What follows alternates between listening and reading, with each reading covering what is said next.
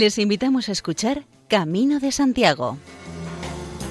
Un programa que dirige Manuel Varela y José Francisco Ruiz Jiménez.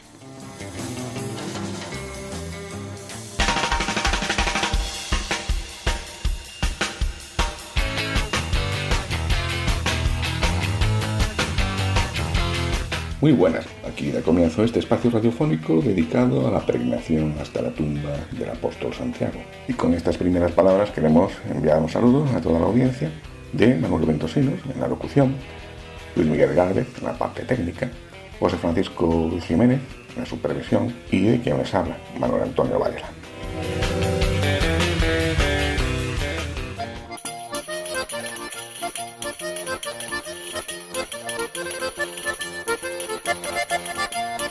Del programa de hoy iremos escuchando intervenciones de personas que tienen una u otra vinculación con el Camino de Santiago. Por supuesto, peregrinos como Antonio Rodríguez, Ana, Francisco Pavón, estudiosos de las rutas jacobeas como George Grinier, María Josefa Sanz, miembros de asociaciones como Miguel Pérez Javier Gómez Vila, periodistas y escritores como Tomás Álvarez, y como estamos celebrando la prolongación del Año Santo Jacobeo, veremos lo que nos cuenta sobre este asunto el recientemente nombrado presidente del gobierno gallego, Alfonso Rueda. Y sin más, escuchemos ya lo que el editorialista del programa, Manuel Ventosinos, nos tiene que decir sobre algunas curiosidades del camino. En la Universidad estadounidense de Williamsburg, el encargado del Instituto de Estudios sobre las Peregrinaciones es George Grinier, que intervino recientemente en el espacio Jacobeo Live. Escuchamos parte de su intervención. Vengo a Santiago durante más de 30 años ya y comencé pues mi interés específicamente en el Camino de Santiago hace casi 30 años, cuando durante la época de la década de los 90, cuando surgió un gran interés en el Camino de Santiago entre nosotros a raíz de ciertas publicaciones en la gran revista Smithsonian y otras, uh, uh, National Geographic, etc.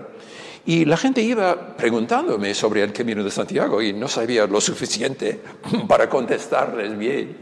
Entonces decidí durante un año de sabático, cuando tuve el tiempo para hacerlo, realizar mi primera pues experiencia del Camino de Santiago. Entonces nos compramos bicis nuevos, eh, nos desplazamos a París, donde en ese momento um, tuve mi tía, Estrella, eh, de raíces marroquíes, pero de, católica también, y eh, volvimos a montar las bicicletas en su casa y salimos de la Catedral Notre Dame a París siguiendo todas las rutas medievales hasta llegar a Santiago. 21 días de ciclismo. Hicimos todo este recorrido para conocer lo que es el Camino de Santiago. Y nos dejó enganchados para siempre. Incluso dejamos las bicis con unos amigos en Salamanca para volver al año siguiente, 99, y repetir la experiencia, pero de forma más medieval, de ida y vuelta. Es decir, la experiencia moderna es en una sola dirección y luego tomas un tren, un avión para volver a casa. Pero en la Edad Media la experiencia es bien distinta porque hay dos clases de peregrinos, los que aspiran a llegar a Santiago y los que han podido alcanzar su meta en la tumba del apóstol y volver caminando normalmente, pero con otro estatus, con otra presencia, para extender las bendiciones que habían recibido aquí en Santiago con otros, con quienes encontraban por el camino. Entonces, para tener esa experiencia, hicimos una excursión de ida y vuelta desde Salamanca, en este caso. Y a partir de este momento, siempre como caminante, porque lo bonito de ser caminante en el Camino de Santiago es entablar relaciones, amistades, formar comunidad, eso es lo más fabuloso.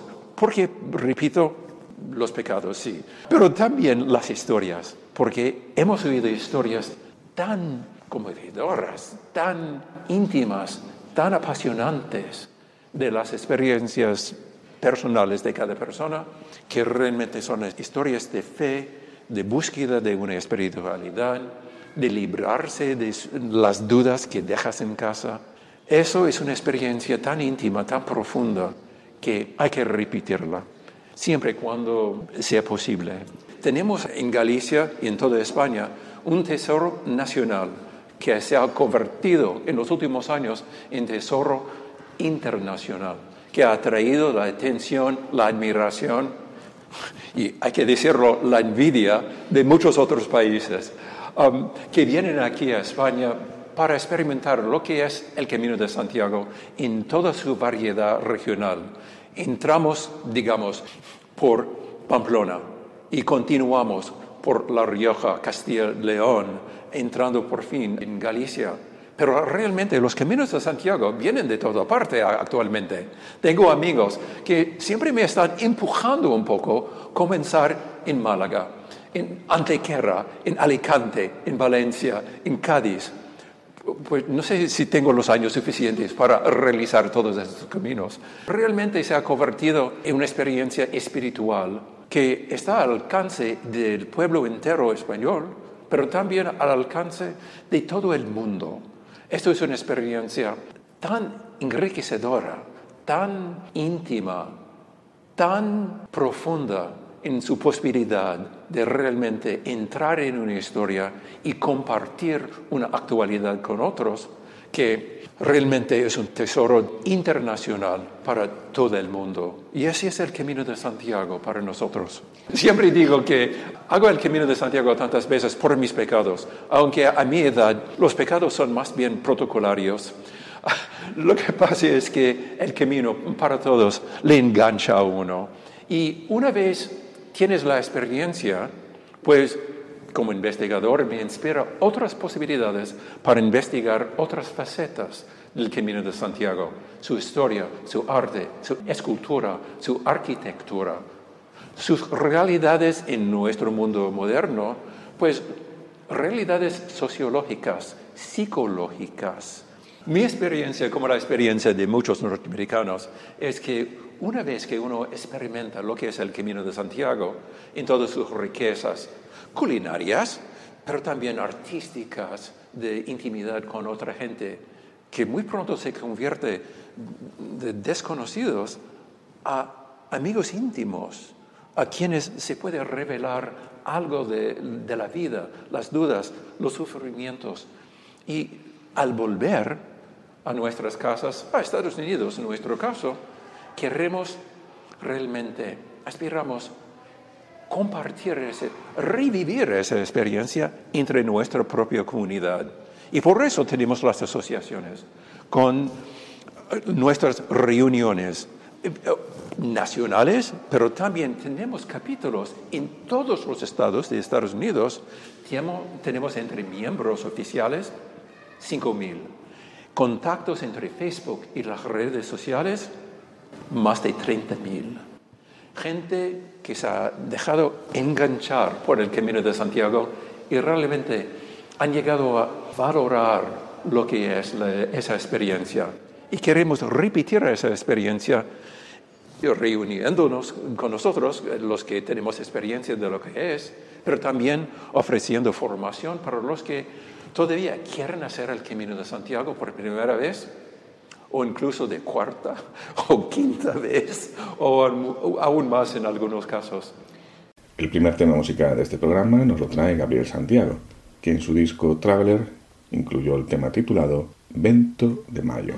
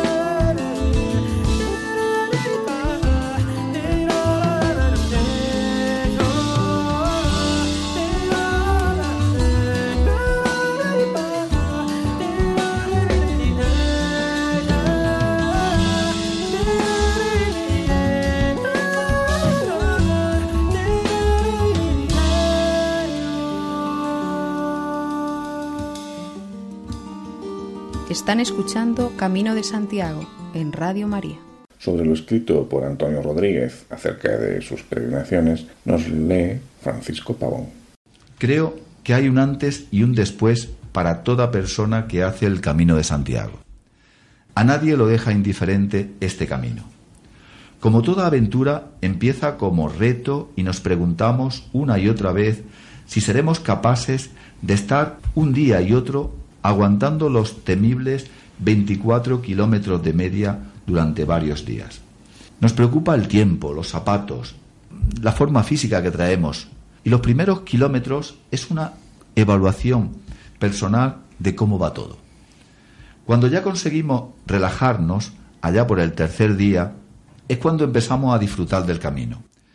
Es cuando tenemos largas conversaciones con nosotros mismos con un paso firme y seguro, y ya se ha olvidado el móvil que llevamos en la mochila y las preocupaciones que dejamos en nuestro lugar de origen.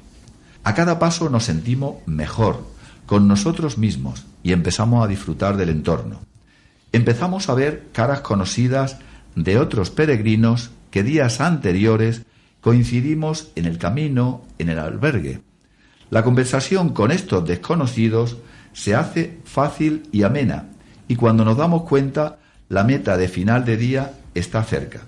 Yo empecé el camino con una amiga, éramos solo dos, pero llegamos a la Plaza del Obradoiro 15 personas de distintos lugares de España, y se han convertido en algunos de mis mejores amigos. El camino me dio encuentro, encuentro conmigo mismo y con personas maravillosas. Este año hice el camino lebaniego de Santo Toribio de Liébana, en Santander, donde encontré paisajes preciosos, pero no el espíritu del camino de Santiago. Otro año hice el camino del rey Olap, en Noruega, y también encontré paisajes maravillosos, acompañados de mucha aventura por la dureza del clima y las rutas solitarias, sin poblaciones por las que pasar, ni personas con las que cruzarte, ni con el espíritu tampoco del camino de Santiago. En el programa de esta emisora, Atrévete a Más, hace un mes intervenía una estudiante de la Escuela Universitaria de Industriales. Recomendamos que busquen este programa en el podcast de Radio María, programa que fue emitido hace un mes y en el que podrán escuchar más testimonios sobre el Camino de Santiago. Este es parte del testimonio de Ana. Me encanta, es una experiencia única, o sea, yo era la, la cuarta vez que lo hacía, o sea que siempre recomiendo hacerlo y cada vez aprendes algo diferente, siempre te sorprende y además da igual por dónde lo, hagas, el francés, el, el portugués, cualquier paisaje que te metas por Galicia merece la pena. A mí también me ha ayudado muchísimo, sobre todo porque te, te, saca un poco de la rutina al final cuando estás tan cansado es muy fácil entrar en uno mismo porque ya o sea no, no tienes ya ni fuerzas de, de, pensar en nada más y entonces hay mucha más facilidad en hacer oración por el camino y luego acompañado de la naturaleza y de las vidas de la gente que vas escuchando es una manera mucho más fácil que tienes de como entrar en las almas de los demás y de la propia tuya que en Madrid pues se te hace muchas veces mucho más complicado por el ajetreo de los días y todo el bullicio del día a día, de la rutina. Tuve la mala suerte de lesionarme como el segundo día o así y entonces solo pensaba muchas veces en el dolor pero me quedo con la gente, que hubo mucha gente que me acompañó y para distraerme me iba contando pues su vida o, anécdotas suyas y iba viendo mi cara y entonces más que preguntarme cosas pues seguían hablando. Pues voy a intentar volver a distraerle. Entonces, o sea que más que un camino de aprender como con la vida pasada de la gente, aprendí más con el ejemplo de vida que me daban cada uno. También aprendes de las lesiones, pues como en la vida. Al final es una imagen, o sea, como una comparación de lo que es la vida. O sea, en la vida, pues eso, muchas veces no estás preparado o caes, te lesionas. Hay días que te toca la furgo porque asumes que no puedes. Es otra experiencia. Acaba de concluir la tradicional maratón que organiza esta emisora, pero estamos a tiempo en los próximos días de hacer una colaboración especial con Radio María. No tienen vino, dijo María Jesús al detectar la necesidad en las bodas de Caná. De la misma manera, la Virgen ve hoy dónde falta el vino del Evangelio de su Hijo o dónde no se ha servido todavía. Por ello, en el mes de mayo, Radio María celebra su maratón, que es cada año una fiesta de amor en la que Jesús nos pide llenar de agua las tinajas de nuevos proyectos que Él convertirá en vino que a través de las ondas llenará de auténtica alegría los corazones de millones de personas que comprobarán que quien reza no tiene miedo al futuro. Qué privilegio recoger dones para que el Señor pueda hacer milagros. ¿Quieres tú también formar parte en esta fiesta? Colabora puedes hacerlo sin moverte de casa con una simple llamada al 91 822 8010 o a través de nuestra página web www.radiomaria.es, donde verás los números de cuenta a donde podrás realizar una transferencia bancaria o a través de pasarela de pago con tarjeta. Además, tenemos disponible el método de pago Bizum. Y si quieres que tu donativo desgrabe, no olvides indicar tus datos personales, incluido tu NIF. Recuerda, quien reza no tiene miedo al futuro. Radio María. El que tal vez sea el grupo musical portugués más conocido, fuera de sus fronteras nacionales, Madre Deus, incluye en su disco Ainda el tema Mayo Maduro Mayo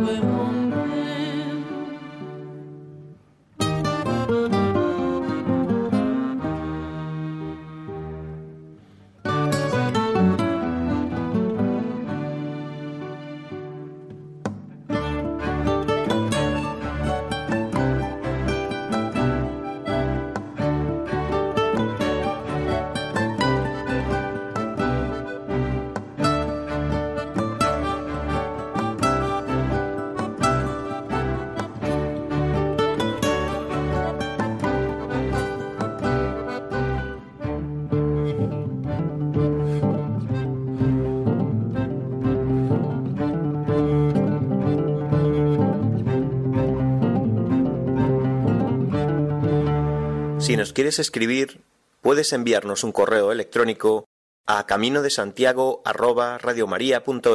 Francisco Pavón de Radio La Isla nos cuenta su propia experiencia en el Camino de Santiago. El Camino de Santiago. Sí, esa peregrinación a Santiago de Compostela que data de época medieval y cuyo propósito es llegar a la tumba del apóstol Santiago el Mayor, situada en la crista de la Catedral de Santiago.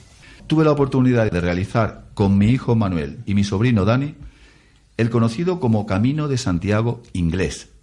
Se debe su nombre a que los peregrinos procedentes de las islas británicas y otros puertos de Europa septentrional atracaban en los puertos de La Coruña y Ferrol para emprender el camino rumbo hacia la capital compostelana.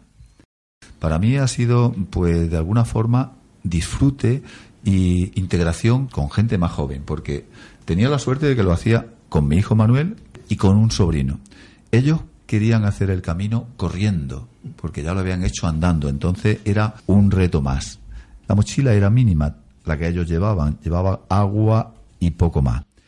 Pero lanzaron un grito de algún familiar se apunta a venir en bici y nos lleven algunas cosas que nos pueden hacer falta, como alguna toalla o alguna sábana. Y yo me apunté, siempre con la sospecha, el miedo de no estar preparado, de que en cualquier momento una pequeña lesión te hace volver hacia atrás. Pero supuso desde el primer momento de la preparación un disfrute del pensar cómo llevar la bici hasta Ferrol, de encontrar la opción de hacerla a través de correos. Y luego, al llegar allí, el que cada momento del día, con mis familiares, pero también con otros jóvenes que todos los días coincidíamos en los albergues, yo me sentía muy bien, muy integrado y disfrutando desde por la mañana que salía en mi bici con un frío que había que ponerse algo para taparse, y con un calor que ya iba pegando a eso de las 2 de las 3 de la tarde.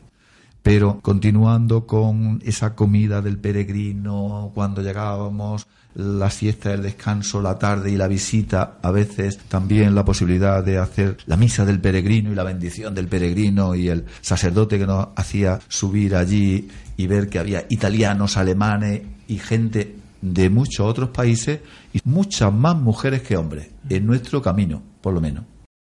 Yo, el de más edad, realmente, pero se siente uno realmente integrado con los más jóvenes y viviendo una experiencia que realmente merece la pena y que te hace volver.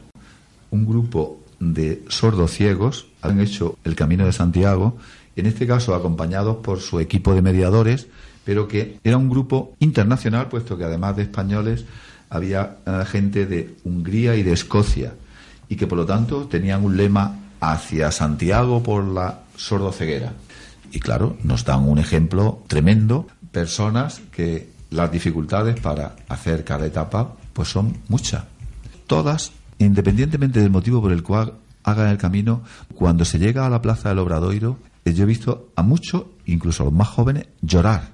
Y aunque podían definir ese estado de felicidad o decían simplemente es que tengo un subidón, no podía imaginarme yo que sería capaz de terminar esto en nuestro grupo iban muchas mujeres y efectivamente, pues también me contaba o podía apreciar que con qué poco se podía vivir y cómo se valoraba lo poco que se tenía en el camino, poco relacionado a las cosas que se pueden llevar a una mochila, porque si no quieres dañarte la espalda tienes que reducir y preparar una mochila en condiciones con lo mínimo imprescindible, pero la gente se sorprende que durante una semana, ocho días, se puedan pasar con tan pocas cosas cuando luego en nuestra vida ordinaria necesitamos continuamente wifi, aire acondicionado, nevera y alimentos de todo tipo. Una de las grandes especialistas que tiene Asturias sobre el Camino de Santiago es María Josefa Sanz, a quien escuchamos aquí hablando de las motivaciones para peregrinar. Todos tenemos en la cabeza que históricamente el camino era peregrinación de tipo religioso, Luego vimos cómo se introducía en el camino el pago, podríamos decir, espiritual y el pago material de penas por una justicia determinada. Entonces, peregrinando se pagaba esa pena. Hoy está abierto a todo. Está abierto a todo. No hay que excluir en absoluto el tema de una vocación religiosa para el camino, pero en el camino puedes encontrar mucho más. O sea, puedes salir de tu casa y puedes salir, pues, por eso un motivo penitencial, yo tengo que hacer esto, puede salir porque voy a caminar y voy con un grupo de amigos o voy a caminar a ver a quién encuentro o voy a caminar lo más importante, y eso lo viví por experiencia, a que el camino me encuentre a mí. Quizá para mí la experiencia más importante fue hacer el camino con un grupo de escolares y con sus padres, como una actividad extraescolar más. Estuvimos en el camino, yo estuve con ellos tres años, luego ellos siguieron. Hicimos dos cursos, Oviedo-Santiago de Compostela, y padres que iban por acompañar a sus hijos acabaron totalmente absorbidos por el camino. Y más camineros y más pensadores del camino que quienes iban al camino con el pensamiento de hacerlo. En el camino te encuentras de todo. Naturaleza, modo, poder pensar, aunque vayas en grupo, siempre hay momentos de soledad en los cuales te enfrentas con lo que tienes alrededor y contigo mismo. Eso es algo que yo creo que nadie que haya hecho el camino lo puede negar. Incluso los que hará unos años empezamos a llamar turigrinos, que fue cuando se abrieron los albergues gratuitos, pues se colaban unas personas que no tenían gran interés en el camino, pero dormían gratis en aquel momento, pues hasta los turigrinos yo creo que llegaron a encontrar en el camino cosas que no se esperaban. El camino está ahí, esperando a cualquiera que vaya, sea de la religión que sea, tenga la idea de ir a naturaleza, de ir a encontrar amigos, de ir a encontrarse. Bueno, está abierto a todos, no excluye a nadie. Somos nosotros los que a lo mejor decimos, ¿por qué hace este el camino? ¿O por qué hace esta el camino? Si total no cree. Si total lo que quiere es hacerlo en ocho días para demostrar que es capaz de hacer 80 kilómetros al día. Cada uno tiene su idea y cada uno sabe por qué lo hace. Una peregrinación al principio tiene esa idea de religiosidad a través de todas las religiones. Lo que ocurre es que también habría que pensar, por ejemplo, los peregrinos, ¿por dónde van? Los peregrinos van por los antiguos caminos romanos, luego convertidos en caminos reales, defendidos por la ley del monarca para que no sean salteados, etcétera, etcétera. ¿Con quiénes coinciden en el camino? ¿Quiénes vienen por ese camino? Aparte de los peregrinos vienen los canteros, vienen y cualquier persona. Por lo cual, ese camino va por una parte personas con una vocación totalmente religiosa de llegar a un lugar determinado en una fecha determinada a ganar un jubileo. No se caminaba por nada, no es como ahora. Antes iba a Santiago cuando era Año Santo y había aquellas mareas enormes de personas porque era cuando se conseguía la perdonanza. No era otra cosa. Íbamos a conseguir una prórroga en nuestra vida espiritual, limpiando nuestros pecados y empezando una vida nueva. Después no, después ya cambia y ahora mismo llegan a Santiago casi tantos peregrinos como un año santo cualquier año. Por eso, al principio, motivo religioso. Ahora hay motivación religiosa. Vaya si la hay. Pero hay otras muchas motivaciones que no tienen nada que ver con la religión, pero que a veces se encuentran eso, se encuentran a Dios en el camino sin saberlo. Un grupo de músicos drusos, por lo tanto de Siria, se llaman Tutar y en su disco Pájaros Migrantes tienen el tema Luz de Luna, del que escuchamos el final.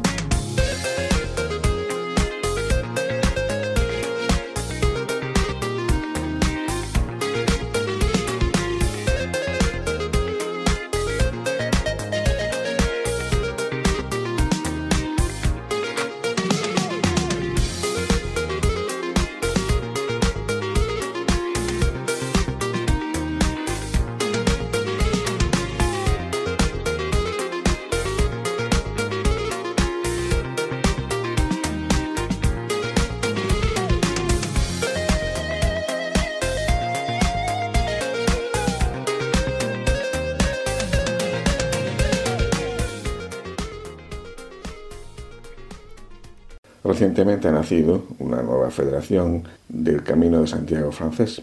Escuchamos al coordinador de la Junta, Miguel Pérez está formada por todas las asociaciones del Camino Francés que se originan ya algunas a mediados de los años 50 casi, en concreto la de Estella, que es la primera de España, y después muchas de ellas son las que surgen en los años 80 y 90 para trabajar por y para el Camino Francés. Mientras la Asociación de Municipios del Camino Francés atiende desde el punto de vista institucional ese gran camino y la Asociación de Amigos es la sociedad civil organizada, algo que a lo mejor no estamos tan acostumbrados en España, pero desde el punto de vista del Camino de Santiago, son esas asociaciones de amigos del camino que surgen en, en los años 80 las que de verdad tiraron del carro del Camino de Santiago y lo convirtieron un poco en lo que ahora es a base también, es verdad, de que las administraciones se fueron uniendo alrededor de ella. Y hay un nexo de unión, es que tanto desde los municipios como desde las asociaciones tenemos claro que el camino francés necesita tener un protagonismo claro y definido, igual que lo tuvo a lo largo de la historia.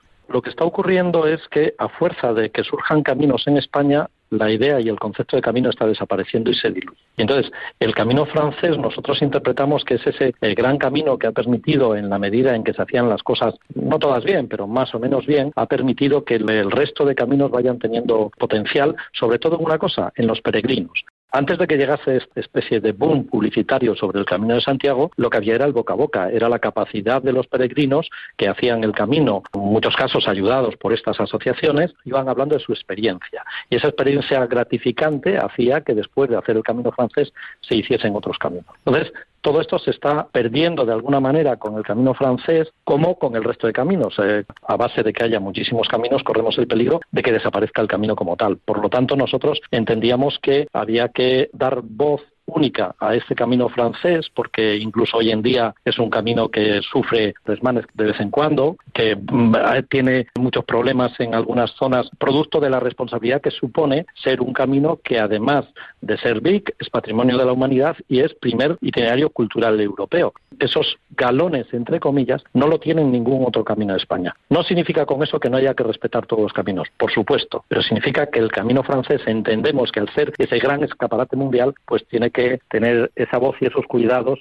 especiales que necesita. Queremos atender mejor a los peregrinos, porque muchos de nosotros llevamos albergues de peregrinos en todo el camino. Queremos fomentar el peregrinaje de larga distancia, porque nos parece fundamental que creemos que la experimentación de verdad del peregrinaje y de ese camino que se convierte en un camino físico y a la vez un camino interior, ese camino se consigue mediante la larga distancia y queremos ser también interlocutores de referencia en las administraciones. Del grupo Vive en un Momento escuchamos Mayos. A esta señora, si bien le parece, cantaremos el mayo, que bien lo merece. Que tenga buenos días esta señora, que los tenga muy buenos en buena hora. Que tenga buenos días esta María, que los tenga muy buenos en este día.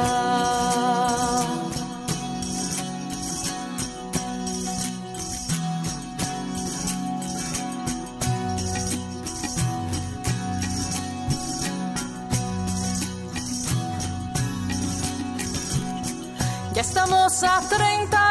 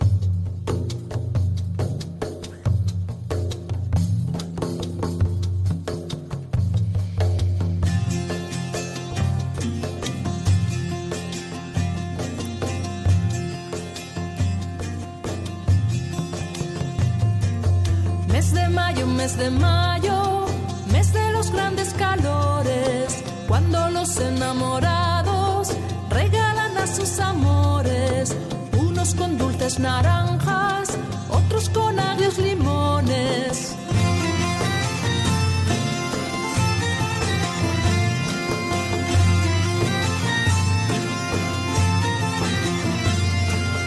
Unos con cargas de trigo, los hijos de labradores, otros con cabras cabritos, los hijos de los pastores, y otros con cadenas de oro, los hijos de los señores.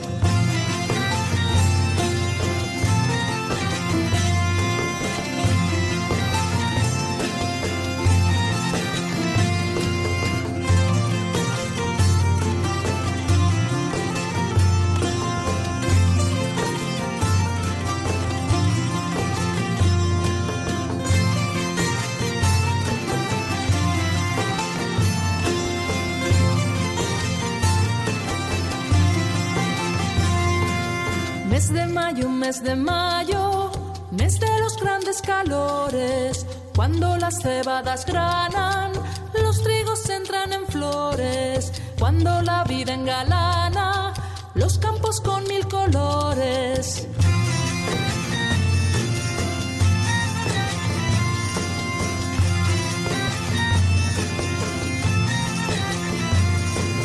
Mes de mayo, mes de mayo, mes de grandes calores, cuando la tierra regala el fruto de los sudores.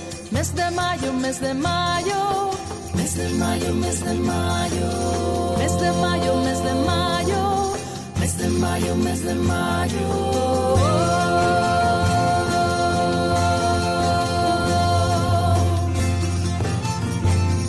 Están ustedes en la sintonía de Radio María. Tomás Álvarez, periodista de EFE, nos habla de la pluralidad de caminos y de las distintas posibilidades que hay de hacer el Camino de Santiago por una u otra ruta y lo que supone esto. En contra de la opinión de algunos, la incorporación de nuevas rutas, en este caso rutas históricas, no empobrece al Camino de Santiago, sino que le da mayor valor porque permite ofrecer al viajero nuevos elementos de valor y nuevas alternativas. El camino es un gran museo, es un museo de arte, es un museo de naturaleza, tiene unos paisajes magníficos, etcétera, etcétera. Y el camino francés en concreto es un gran museo. Si a un museo importante como es este, en esa metáfora, le incorporamos nuevas salas y nuevos elementos de valor, eh, como el camino de Kunin los incorpora, lo que estamos haciendo es un museo mucho más atractivo que animará a mucha gente, mucha gente más, justamente a hacer esos viajes. Es decir, para mí, desde luego, es una visión absolutamente empobrecedora la de aquel que cree que por poner en valor la, la vía Kuning quitamos valor al resto de caminos del, del camino francés. Entonces, con esta publicación estamos no trayendo problemas para otros caminos, sino engrandeciendo el camino de Santiago y lo que es más importante, dándole un aliciente de futuro para los pueblos por los cuales pasa, que en muchos casos están sumidos en un deterioro progresivo económico. Sobre esta misma cuestión, pero desde su punto de vista de historiador, nos habla ahora Javier Gómez Vila. A mí, si hay una cosa preciosa de la historia, es que la historia nunca está terminada. La historia siempre se está descubriendo sería muy triste llegar ahora aquí y decir no tenemos nada que descubrir. Entonces los historiadores pues simplemente contaríamos un cuento. Sin embargo, no es así. La historia es viva y la historia cada día pues yo descubro cosas que antes no sabía o que antes interpretaba mal. Entonces eso es lo bonito de la historia, que tenemos historia para rato. Entonces, claro, desde el punto de vista del historiador, los caminos de Santiago no están estudiados. Que la historia, bueno, se va estudiando poco a poco por distintos motivos, pero no está concluido el estudio de los caminos de Santiago. Yo creo que la labor que tenemos que tener los historiadores ¿no? pues es eh, ir avanzando en el estudio de los caminos de Santiago. ¿no? La historia es un enorme museo. ¿no? Tenemos mamas, tenemos castros y tenemos caminos. Entonces, este camino, por distintos motivos, no se recuperó, no se estudió en su momento y ahora quizás pues, es el momento de estudiarlo. Y a lo mejor dentro de un tiempo pues aparecerá otro porque se descubrirán nuevas cosas y tal. Y eso es lo bonito de la historia. Entonces, caminos, uh, el patrimonio en general, por ser descubierto antes, no tiene privilegios. El francés se estudió, se potenció y funcionó, pero no tiene privilegios de ser el único ni nada. Habrá este, la vía Kuning, habrá otros dentro de X tiempo que estarán al mismo nivel. No digo ya de tránsito ni de importancia, sino también un camino de Santiago que tiene que estar ahí. ¿no? Entonces yo creo que la labor de los historiadores, yo creo que la labor de la sociedad es eh, recuperar todo eso y conservarlo y promocionarlo para los demás. En el patrimonio no le veo que tenga que haber una competitividad económica. Es cierto que los caminos de Santiago, eh, evidentemente, porque atraen a personas, también generan unos beneficios económicos. Pero simplemente por el hecho de recuperarlos y hacer que la gente disfrute, eso merece la pena sin entrar en cuestiones económicas. ¿Por qué no podemos disfrutar de nuevos patrimonios? Porque no han sido descubiertos en su momento. No, yo creo que la sociedad necesita que se recupere todo y que se ponga a su disposición, en disposición todo. El tema de la oficialización es simplemente para darlo a conocer y es el tema de conservarlo, porque si no se conserva el patrimonio, bueno, pues al fin y al cabo pues, se pierde. En relación estrictamente científico de los caminos, la Junta ha abierto un proceso que a mí como historiador me parece realmente lúcido. Son criterios exclusivamente históricos, lo que maneja ahora la Junta. Entonces abrió un proceso, todos los pretendientes a ser Camino de Santiago pueden iniciarlo, donde con criterios exclusivamente históricos, patrimonio va a decidir, patrimonio es el que tiene la potestad de decir nuevos caminos. Entonces, simplemente es eh, presentar un dossier en el camino que tú consideras que, que, debe ser oficial. Ese dossier va a ser analizado por el CSIC, por el Centro Superior de Investigaciones Científicas, él hará pues, un informe sobre la pertinencia o no de ese camino a nivel histórico de, para ser oficial y remitirá pues, a patrimonio pues, las consideraciones del CSIC y el patrimonio decidirá si va a ser o no. Es un proceso abierto, todo el mundo puede participar y es lógico, con niveles exclusivamente históricos. Entonces, el CSIC y patrimonio pues tendrán la potestad de decidir si sí o si no. A mí me parece un proceso que me gustó. Por eso que nosotros estamos participando, presentamos el dossier, habrá más gente que lo presente, pero no quiere decir que todos los caminos vayan a tener consideración oficial, ni muchísimo menos. Simplemente se ha abierto un proceso que ahora sí que es transparente y lógico. Entonces, esa es mi visión de historiador, ¿no?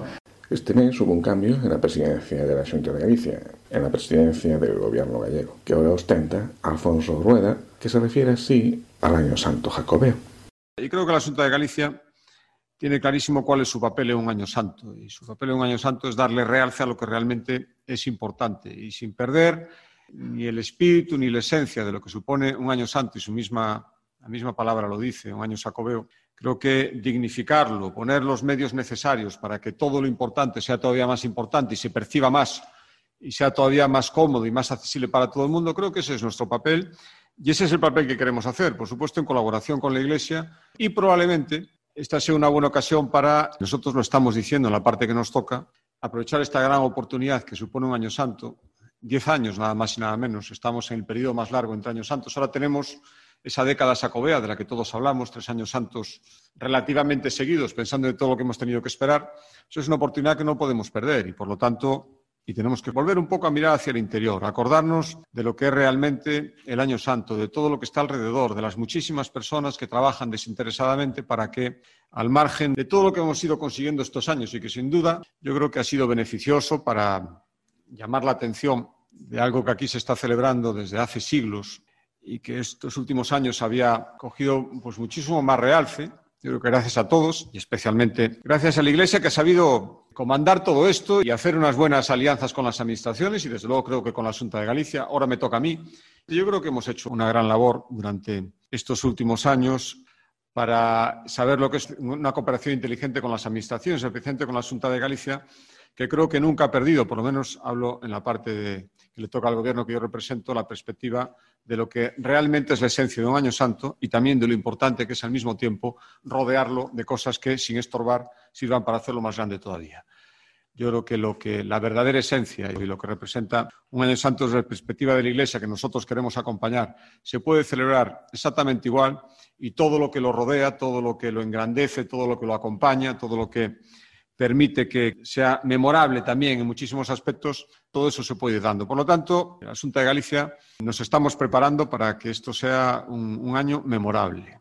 Aquí se están acumulando muchas ganas de venir a Santiago, muchas ganas de ser peregrino. Todos las ganas de los que pensaban hacerlo y también probablemente la de mucha gente que a lo mejor no se planteaba ser peregrino en el Año Santo y ahora mismo se lo va a plantear, porque se está dando cuenta de que las esencias que a veces se tapan con todo lo que le rodea, y que nos hace perder la perspectiva, al final cuando te encuentras en una situación como esta, percibes lo que realmente es importante. Y creo que muy pocas cosas en esta vida pueden expresar lo que la gente ahora está buscando realmente, como el espíritu del año santo, del verdadero año santo y todo lo que le rodea. Por lo tanto, somos conscientes de que nosotros también como Administración tenemos que reconvertirnos, que en toda situación de necesidad siempre hay oportunidades y nosotros la vamos a aprovechar. Yo creo que la alianza entre administraciones e Iglesia siempre, pero cuando digo año santo especialmente, siempre ha sido una alianza beneficiosa, creo que se ha demostrado en los últimos años, y este año también lo tenemos claro. También tenemos claro que cada uno tiene que estar en su lugar, pero que somos perfectamente complementarios y que al final buscamos todos, cada uno, esfera de nuestras obligaciones y de nuestras perspectivas,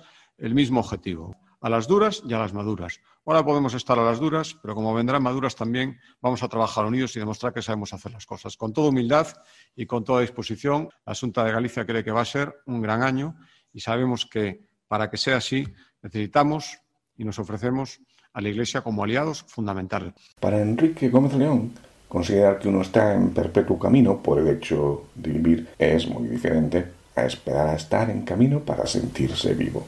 La vida es un camino. Desde antiguo y en las más diversas tradiciones se ha jugado con esta metáfora hasta la saciedad. La tentación de llevar más allá la imagen y, a mi juicio, caer en el error es seductora. Si la vida es un camino, entonces el camino es la vida. La tesis, que no es infrecuente oír entre los peregrinos más entusiastas, expresa veladamente lo siguiente. El día a día es insustancial, una telaraña confusa en la que nos extraviamos. Su inanidad sale a la luz cuando, despojados de cuantas preocupaciones nos atribulan, nos echamos a andar.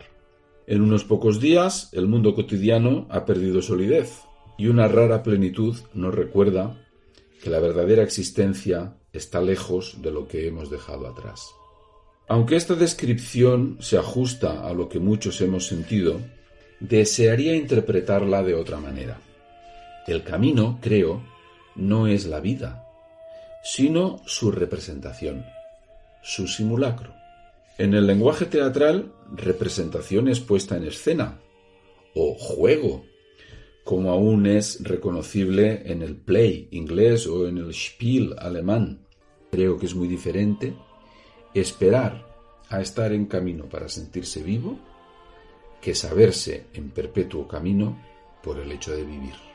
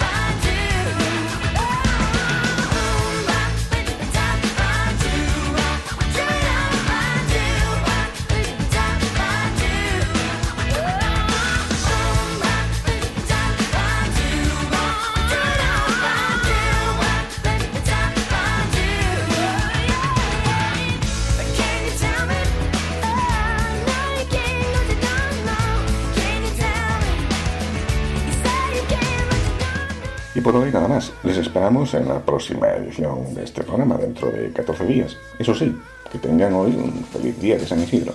Muy buenas.